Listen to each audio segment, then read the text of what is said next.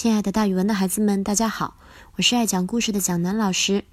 咱们中国农历的春节马上就要到了，春节的时候，大家一定都是很热闹的、很欢快的度过的。所以呢，今天开始，蒋老师就要给大家讲一些关于春节的成语，表示很热闹、很欢乐的。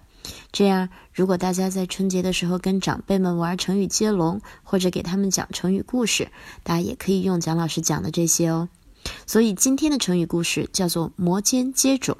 摩肩说明肩碰着肩，接踵就是脚后跟碰着脚后跟。摩肩接踵呢，就是说肩并着肩，脚碰着脚，形容人多拥挤。摩肩接踵的背后呀，有一个非常厉害的外交官的故事。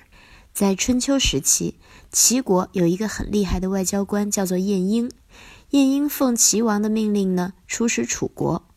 楚国看到齐国派了个使臣来，个子不高，就存心侮辱他，说：“哎，你们齐国是不是没人了？派了一个矮人过来。你你你，不许走正门，你去走侧门。”晏婴听到楚国的国君侮辱他，他一点也不着急，以他的智慧，完全能够完胜楚国国君的。于是呀，他就跟楚国国王说：“大王，您知道吗？我们齐国可不是没人呐。”我们齐国的街上，大家走起来的时候，肩碰着肩，脚后跟碰着脚后跟，人可多了呢，挥汗如雨，挥袖成云。这么多的人，怎么可以说我们齐国没人了呢？但是呢，我们齐国有一个规矩：如果呀是去看一个有能力的君王，那我们派出来的使臣一定就是个有能力的人；如果是去看一个没有能力的君王，去出使一个小国。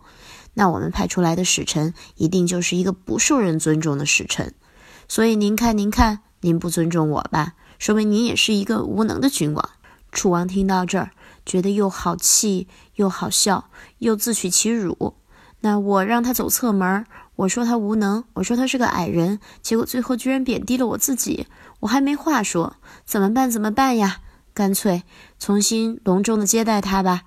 所以这之后呀，晏婴不费吹灰之力，只是说了几句话，就让楚王改变了对他的态度，开始隆重的接待他了。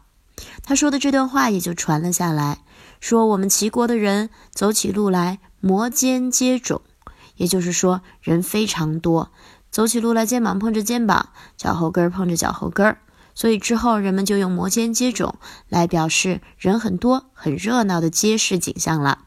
这次大家春节的时候出去玩逛庙会，一定也会是摩肩接踵的。